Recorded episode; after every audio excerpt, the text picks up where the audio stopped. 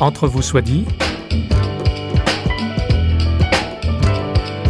Entre vous soit dit, une émission culturelle au sens large, large d'horizons nouveaux. Avec vous, François Sergi, pour une demi-heure en compagnie d'un ou d'une invitée.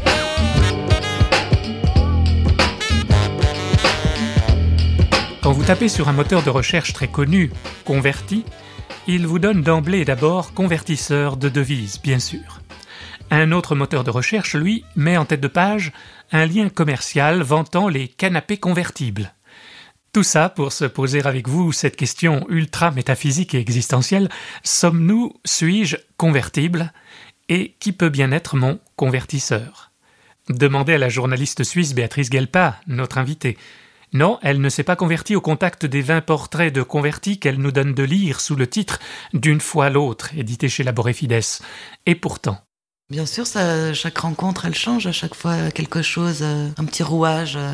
C'est pas des rencontres anodines, c'est vraiment, c'est des cadeaux hein, qui m'ont fait toutes ces personnes de me, de me raconter comme ça. Leur intimité, c'est souvent difficile, donc je le prenais vraiment comme une grande chance. Donc évidemment que ça laisse des traces. Et en effet, ça donne à réfléchir ces conversions d'une foi à l'autre, ou d'une religion à l'autre, ou encore plus précisément pour certains, d'une confession à l'autre. Y aurait-il du même dans l'autre?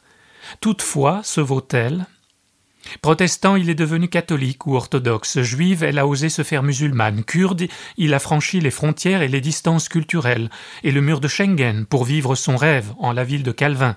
Il est devenu, lui, protestant, gardien de la cathédrale de Saint-Pierre. Bref, en rencontrant Béatrice Gelpa, ce sont un peu de ces convertis que nous allons entreapercevoir notre invitée ne s'est posée ni en théologienne, ni en donneuse de leçons, mais en simple journaliste qui a su bien rendre l'univers des convertis qui nous sont donnés à connaître. Eh bien, alors faisons connaissance. L'un d'entre eux, Salim, nous offrira même son témoignage audio dont nous pourrons entendre quelques extraits. D'une fois à l'autre, l'autre avec un grand A? Point d'interrogation.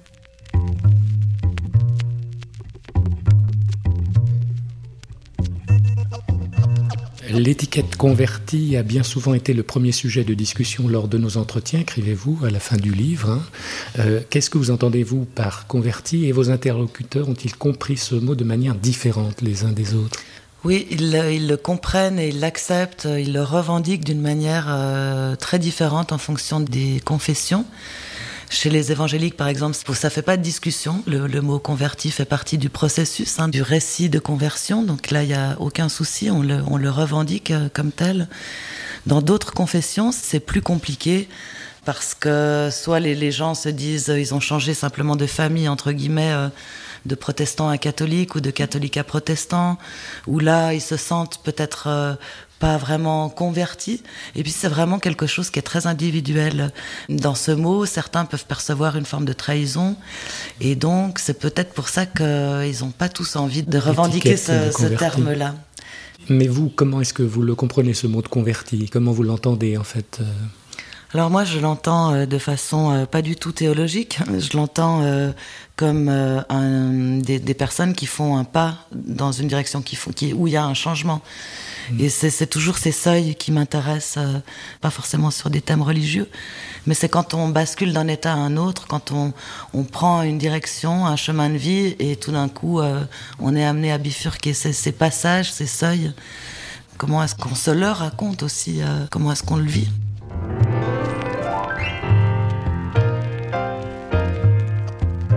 Quel portrait vous a le plus rejoint? C'est difficile. Hein. C'est vrai que c'est une question difficile. Euh, il y a plein d'histoires qui m'ont euh, stupéfait, bouleversé. Euh. il y a des univers. Hein. On rentre dans des univers. Celui de Salim qui raconte son passage de la Légion Ouais, il est devenu donc il a passé de la Légion euh, et il est maintenant euh, pasteur évangélique dans une cité euh, très délabrée de Marseille. pour moi, ça c'était un univers incroyable. C'est une personne aussi qui a une façon de, de raconter extrêmement vivante et chaleureuse. C'était un très beau moment.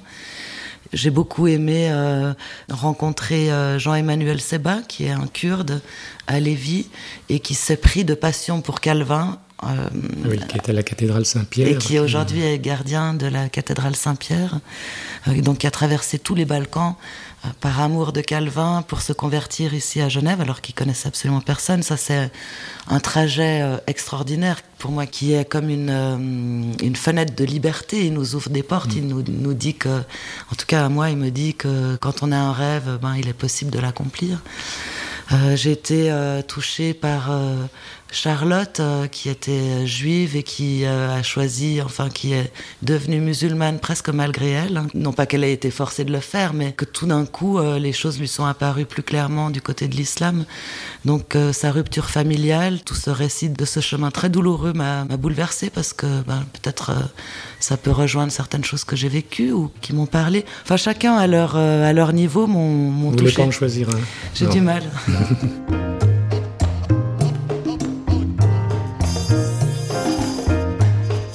Alors vous écrivez, je ne suis pas inspecteur euh, des consciences, comment juger de la foi de quelqu'un sans esprit de jugement. Qu'est-ce qui fait la foi de ces différents personnages? Alors déjà, je me suis aperçu, enfin, je, vais répondre peut-être en deux temps, mais je me suis aperçu que c'était extrêmement difficile de parler de, foi, en fait, de, mettre des mots sur qu'est-ce que c'est que croire. Euh. C'est pour ça qu'elles racontent leur vie, en fait. Pour expliquer leur foi, elles parlent de leur vie pour essayer de resituer ça dans un ensemble beaucoup plus large. C'était très difficile de savoir euh, si c'est vrai ou pas. Même si parfois il y a des façons de parler de conversion ou de ce qui se passe sur le moment même, des visions surnaturelles, des manifestations extrêmement fortes qui me, me sont euh, pas forcément familières, mais euh, ben, j'ai essayé de les restituer au, au plus près de ce que les gens m'avaient raconté, de façon à le transmettre plus loin. Voilà, c'est ma mission s'arrêtait là.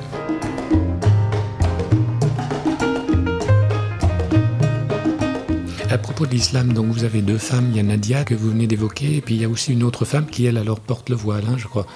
Oui, puis il y a Charlotte. Donc il y a Nang qui, est, qui était bouddhiste à l'origine et puis qui s'est convertie euh, euh, à l'islam, euh, un islam assez rigoureux.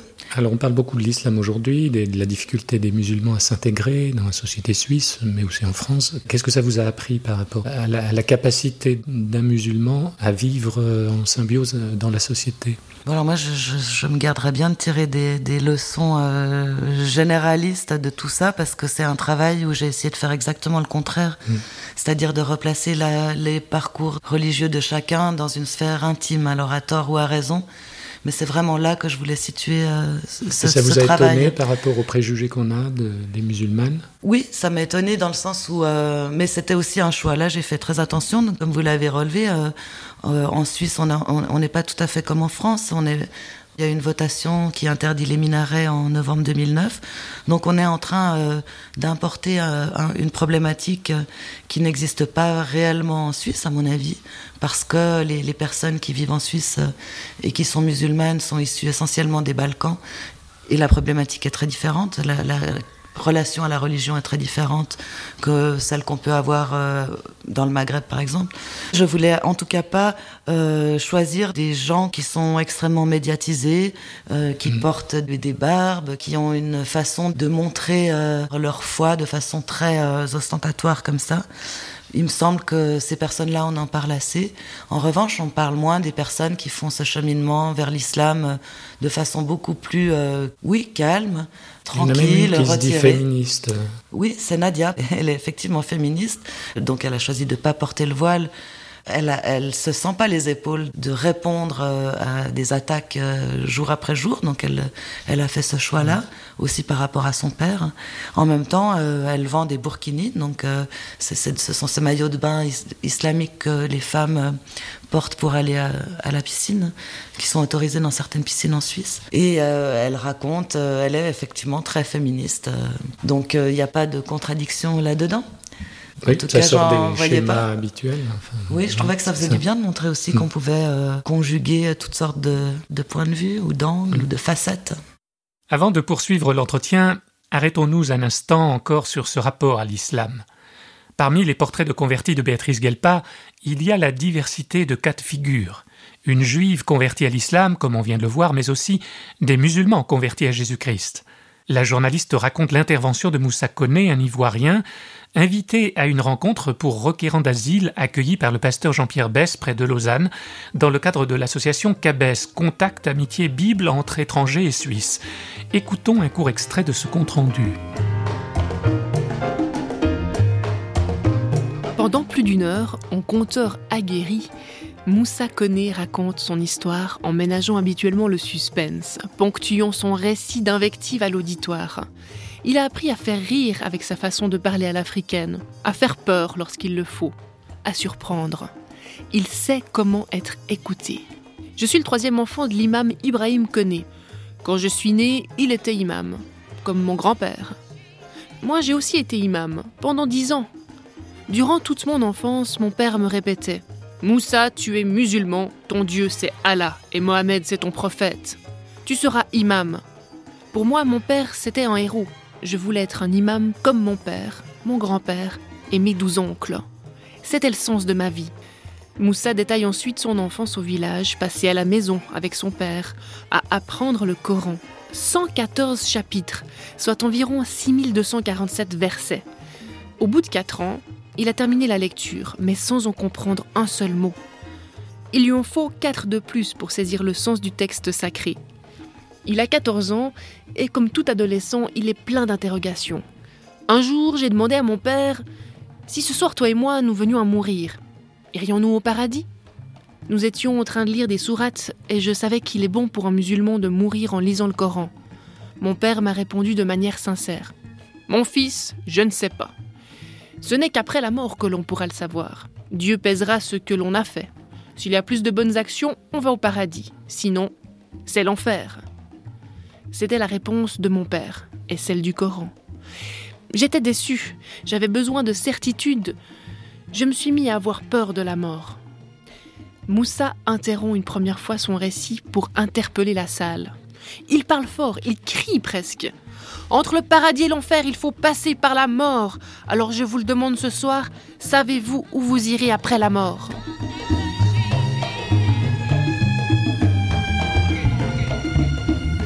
Moussa Koné a vécu sa conversion à Jésus-Christ de manière radicale. Il a vu en vision le Coran brûler et il a dû subir le rejet et la persécution. Les religions seraient-elles source de violence? Ne serait-on pas tenté de gagner le camp des athées ou des agnostiques? Nous avons interrogé Béatrice Guelpa à ce sujet, elle qui a rencontré René, l'homme qui dit non, qui a perdu la foi et qui pense que la religion, quelle qu'elle soit, est un fléau.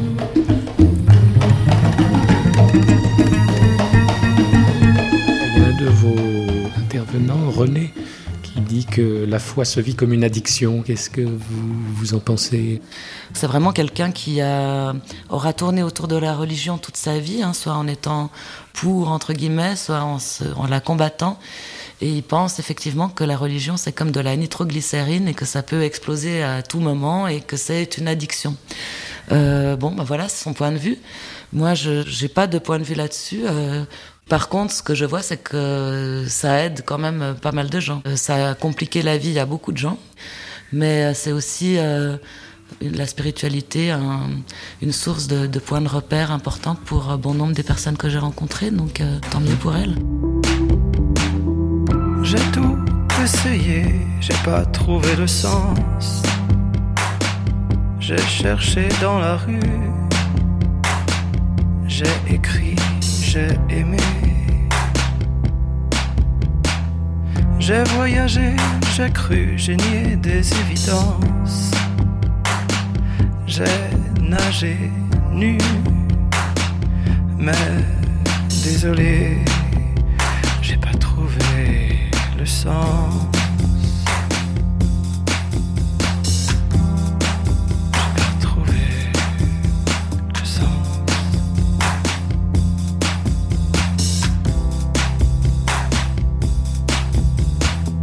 J'ai pas envie de sauter, j'ai pas envie d'une balle.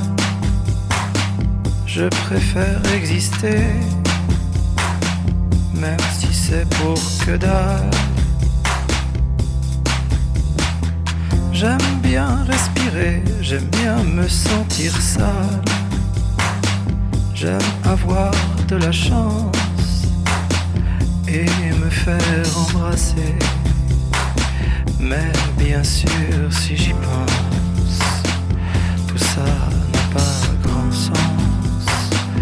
Mais bien sûr.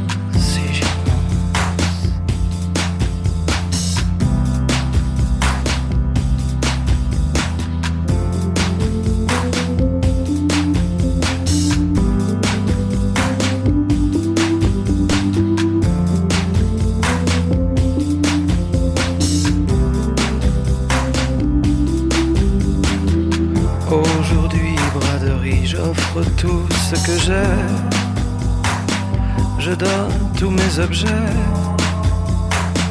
mes souvenirs aussi. Contre un sens à ma vie, même qui a fait son temps. Pourquoi est-ce qu'on existe? Cette interrogation est au cœur de tous ces récits. Quelles sont les réponses qui sont données par ces différents convertis? Ben, Elles sont extrêmement variables. Cette interrogation est au cœur de tous les récits dans le sens où ce sont tous des gens ça, c'est un autre point commun qui cherche quelque chose, qui cherche un sens. Ils cherchent un sens à leur, euh, à leur passage sur Terre. Et ben, c'est la réponse à cette question-là. Alors, euh, pour certains, l'obsession est de savoir si le paradis existe ou pas. Pour d'autres, euh, qu'est-ce qui va se passer après la mort. enfin, pour chacun, elle prend d'autres formes. Mais au fond, c'est toujours, il me semble, la même question. Qu'est-ce qu'on fait là et mmh. quel, sens donner? À chaque acte de notre vie, euh, comment exister, comment traverser euh, cette vie euh, le mieux possible. Ces questions-là, c'est des questions que tout le monde se pose Les personnes que j'ai rencontrées, oui. Il me semble pas que forcément tout le monde se les pose. Tout le monde ne se les pose pas forcément. Il me semble pas. Je pense qu'il y a beaucoup de gens qui trouvent d'autres réponses dans la consommation ou dans d'autres formes d'action. non, je pense qu'on peut passer toute une vie sans se poser ces questions.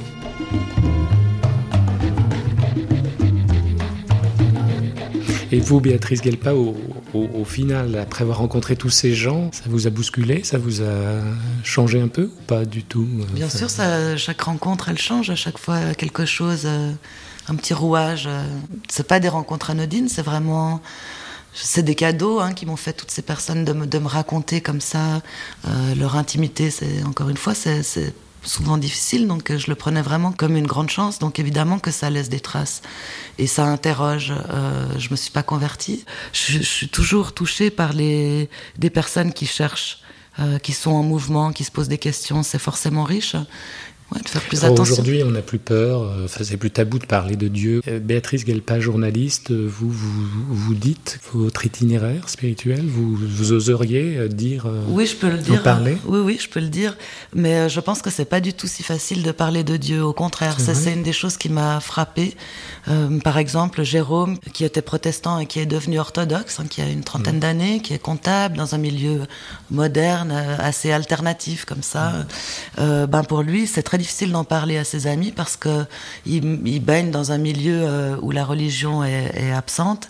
Les rares fois où il essaye d'en parler, ses amis essayent de le faire changer d'avis.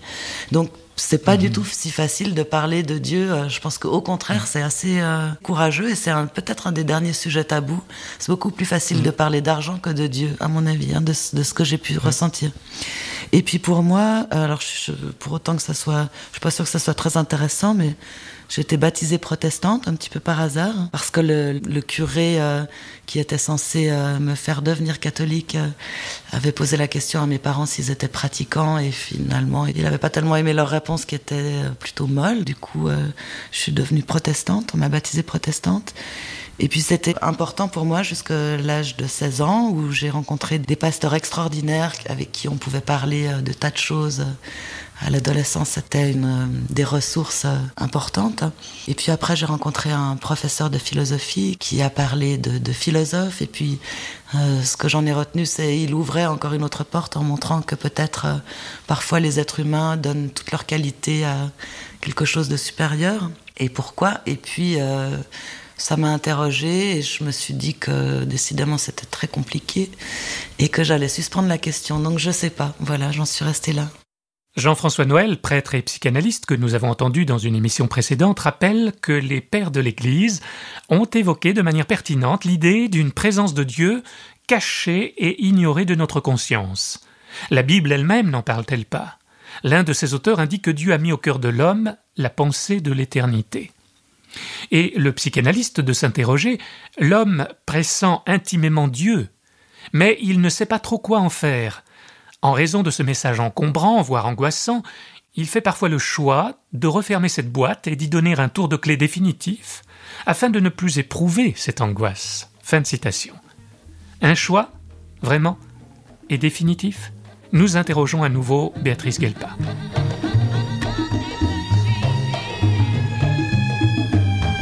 Ce sont les derniers mots de votre ouvrage. La conversion est un impératif, euh, alors qu'on supposerait que c'est euh, qu'il y ait une liberté de choix et qu'il y a un choix quand on se convertit justement.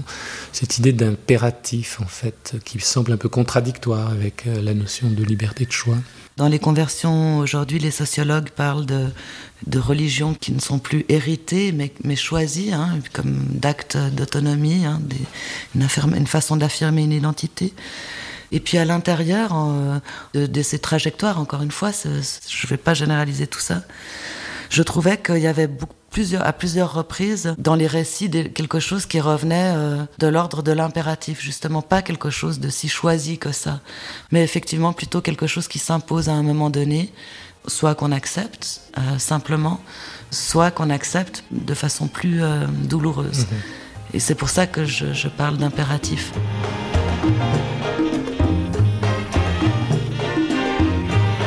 Converti passe par des ruptures, par la solitude, par le rejet, par des... Mais au final, vous avez rencontré des gens heureux, épanouis ou pas? Oui, c'est pas parce qu'ils ont un chemin douloureux qu'ils sont forcément euh, tristes et recroquevillés sur eux-mêmes. Non, non. Euh, y a... Enfin, j'espère qu'ils sont heureux. Quand j'ai rencontré Salim, par exemple, que je le, je le vois euh, au milieu de sa cité avec ses adolescents en train de faire son travail de sentinelle presque, de point de repère. Lui, il me dit qu'il est heureux et il a l'air heureux, je le crois. Il euh, y, a, y, a, plein de gens comme ça qui ont l'air euh, heureux. Ça ne veut pas dire que le trajet pour arriver là est forcément simple et rose et coule de source.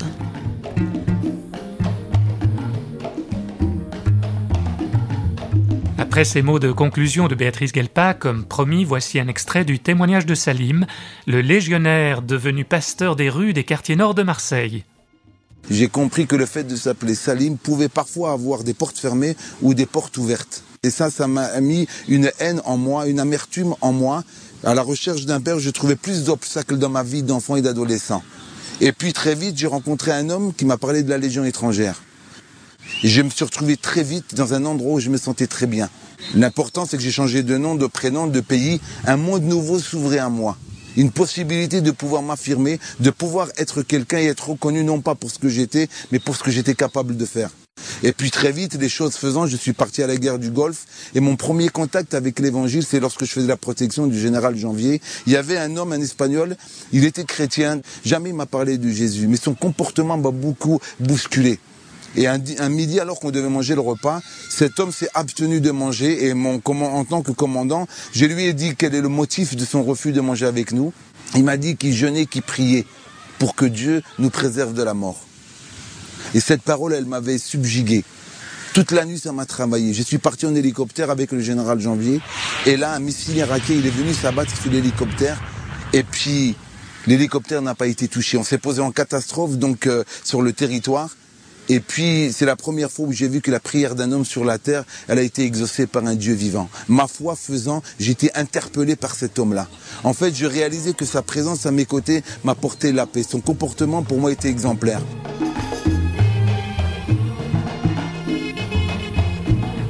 Je suis rentré en France, j'ai fini la Légion et je devais partir comme mercenaire à Sierra Leone. Et là, je tombe en contact d'un couple chrétien. Des gens qui vivaient leur foi. C'était très difficile pour moi d'accepter leur foi. Parce que leur point central, en tout cas, de leur vie, c'était Jésus. Et moi, j'aimais pas Jésus. Un, parce que c'était un sauveur pour l'Occident et pas pour moi. Et deux, parce qu'il était juif. Et personnellement, pour être vrai avec vous, j'avais un grand problème avec Israël. Et je voulais pas que mon sauveur soit un juif. Moi, j'aurais préféré qu'il s'appelle Mohamed, ou la Slimane, ou la Salim. Mais Jésus, sauveur, en tant que juif, c'était très difficile. On m'a invité à l'église et j'ai été dans une église évangélique avec des gens tout à fait équilibrés. Mais leurs témoignages, leurs paroles avaient réconforté mon cœur. Chemin faisant, ils m'ont offert une Bible et en parcourant la parole de Dieu, j'ai trouvé une parole qui a bouleversé ma vie.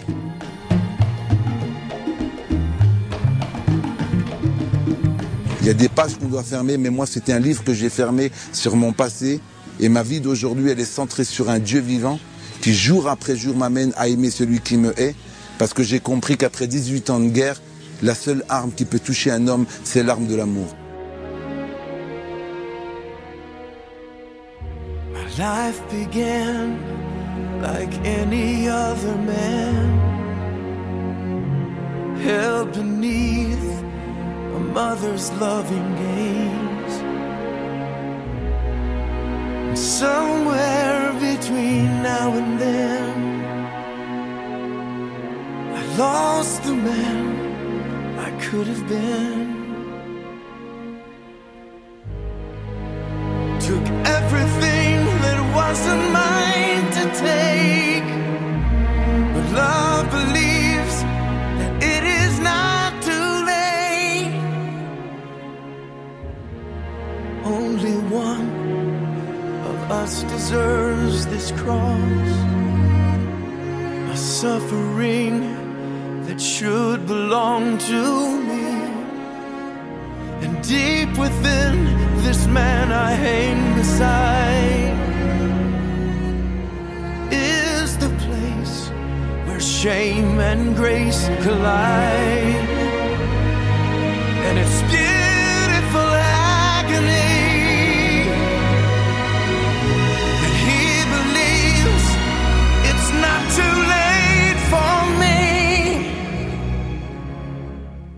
This is how love wins every single time. And climbing high up on a tree where someone else should die. This is how love heals the deepest part of you, letting himself bleed into the middle of your wounds. This is what love says, standing at the door. You don't have to be who you've been before. Silenced by his voice, death can't speak again. This is how love wins.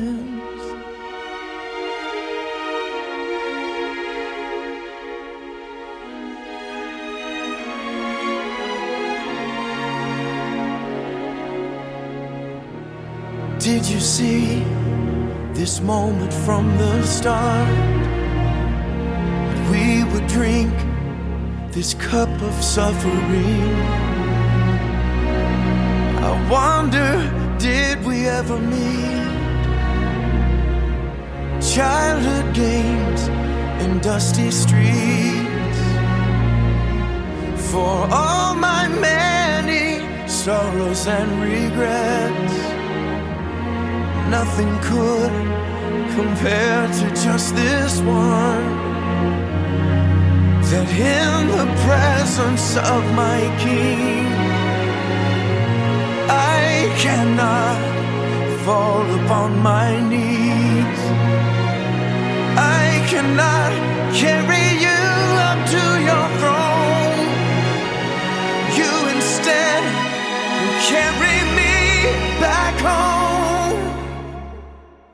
This is how love wins every single time. Climbing high up on a tree where someone else should die. This is how love heals the deepest part of you, letting himself bleed into the middle of your wounds. This is what love says standing at the door. You don't have to be who you've been before. Silenced by his voice, death can't speak again.